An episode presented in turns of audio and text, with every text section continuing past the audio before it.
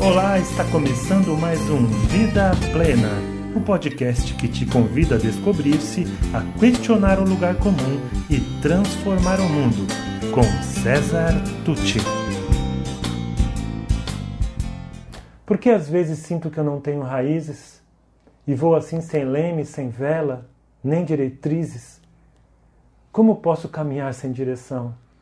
Como me contentar se é como não ter coração?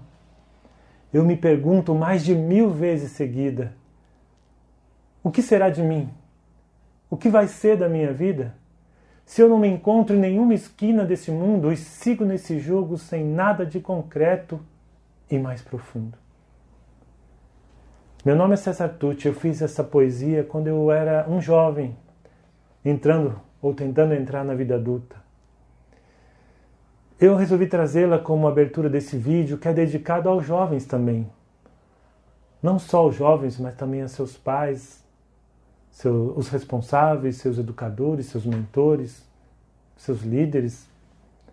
Porque nessa pandemia eu tenho conversado com vários deles. Eu só de filhos tenho três, mais quatro enteados, vários sobrinhos, os filhos de amigos, alunos, ex-alunos.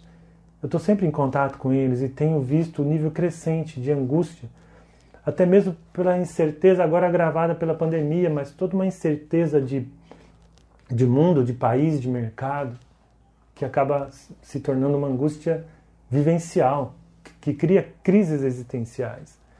E eles me pediram para gravar vídeos e eu falei: não, eu não sou do vídeo, nesse ponto eu gosto da sala de aula, do workshop, das palestras do contato ali do corpo a corpo com o jovem, com o pai, com a mãe, eu gosto muito.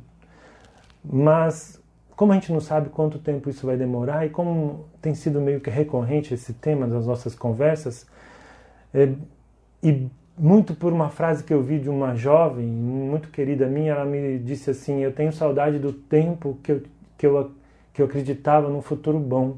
E isso me marcou muito. Então resolvi gravar assim. Vou gravar aqui uma série de vídeos sobre esse tema e quando der a gente se encontra presencialmente. E assim que der também a gente faz uma live sobre esses temas. E para não me perder, eu vou usar como fio condutor o meu livro. Faz sentido para você? É um livro assim que tem os escritos de cabeça para baixo de propósito, que é para chamar atenção para um outro ângulo, um novo ponto de vista sobre as questões existenciais e eu quero então começar introduzindo aqui a Sabrina. A Sabrina é meu avatar, né? é, o que eu criei para imaginar o jovem com quem eu estou conversando. Então vou ler alguns trechos aqui somente, tá bom? Sabrina é uma jovem de classe média que mora em uma cidade de porte médio.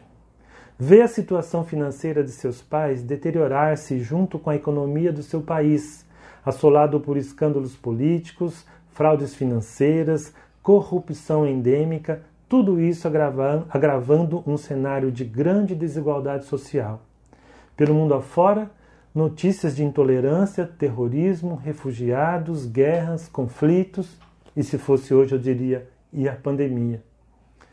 Sabrina, como muitos jovens da sua geração, questiona os modelos vigentes, combate os preconceitos, defende causas humanitárias, ecológicas, feministas, e outras. Conforme se aproxima o momento da sua formatura, mais cresce sua ansiedade, pois não se sente preparada nem boa o suficiente para ingressar no mercado de trabalho e ganhar seu próprio sustento. Deseja fortemente ser independente, mas não consegue vislumbrar o momento de sair da casa dos pais. Sabrina não quer repetir o modelo de vida dos pais: casa, trabalho, trabalho, casa.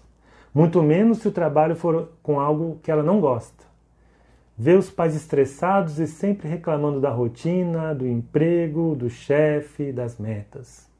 Sente-se confusa, insegura, incerta quanto ao seu futuro, muitas vezes angustiada diante de tantas indefinições.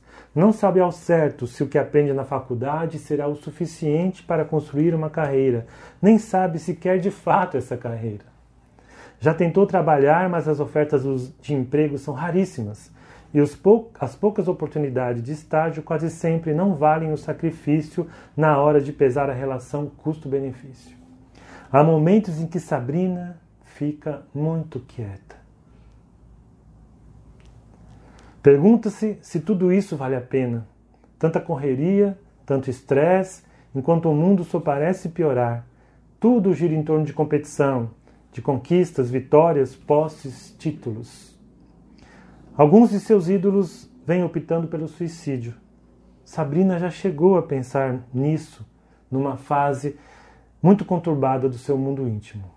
Mas felizmente nunca passou de uma sombra fugidia a passear pelos seus pensamentos.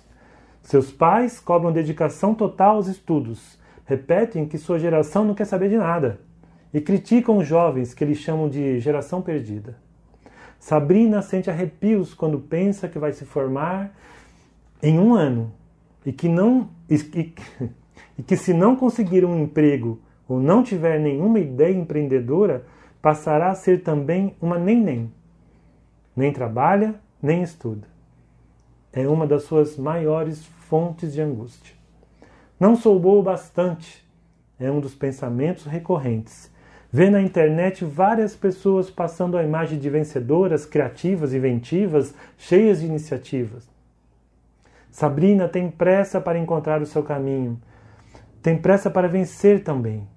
Não lhe ensinaram a saborear a jornada e ela já sofre por causa das recompensas que não devem chegar tão cedo. Sabrina duvida de si mesma e isso a incomoda muito. Sem saber como lidar com suas angústias, procura aliviar a pressão navegando pelas mídias sociais, distraindo-se com quimeras ou bebendo com as amigas. Às vezes, bebe mais do que devia. Tem medo de fracassar, de não ser capaz, de, decep de decepcionar as pessoas, principalmente seus pais que tanto investiram em sua formação. Sabrina bem que gostaria de ter um mentor, mas há um apagão de líderes em seu meio. Enfrenta uma enxurrada de informações e apelos, sente-se sozinha nessa luta inglória para autoafirmar-se. Ela não, não está consciente disso, mas sua autoestima é muito baixa. Sabrina ontem teve outro episódio de crise de ansiedade e passou a noite em claro. Sabrina precisa de ajuda. Então a ideia, gente, é a gente ler uns trechos. Hoje eu li mais, porque o primeiro, queria que vocês entendessem com quem eu estou falando, ou de quem eu estou falando. E depois vamos comentar usando aí princípios da psicologia positiva, da neurociência, da filosofia, é, da espiritualidade, da inteligência emocional, enfim, tem muita coisa boa para a gente conversar aqui. Dá para analisar isso, colocar num contexto histórico e, e também trazer para o campo da naturalidade, né? nos aproximar da nossa humanidade, da nossa vulnerabilidade, que não tem nada de, de ruim. É, Ser humano é ser vulnerável, a gente precisa saber trabalhar com isso.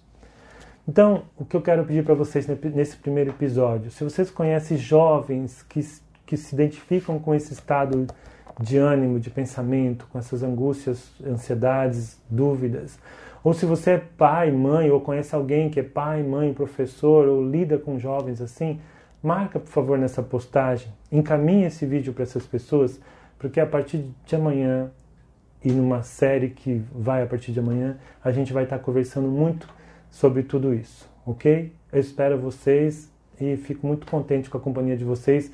Participem, dê ideias, sugiram assuntos e o que der para a gente explorar, a gente vai explorar nesse e nos próximos. Muito obrigado.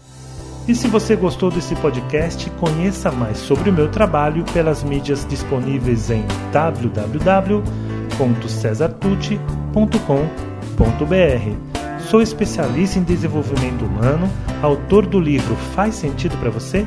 Criador do projeto Educar para a Vida Plena e acredito que juntos podemos construir o mundo melhor que tanto desejamos. Obrigado e até mais.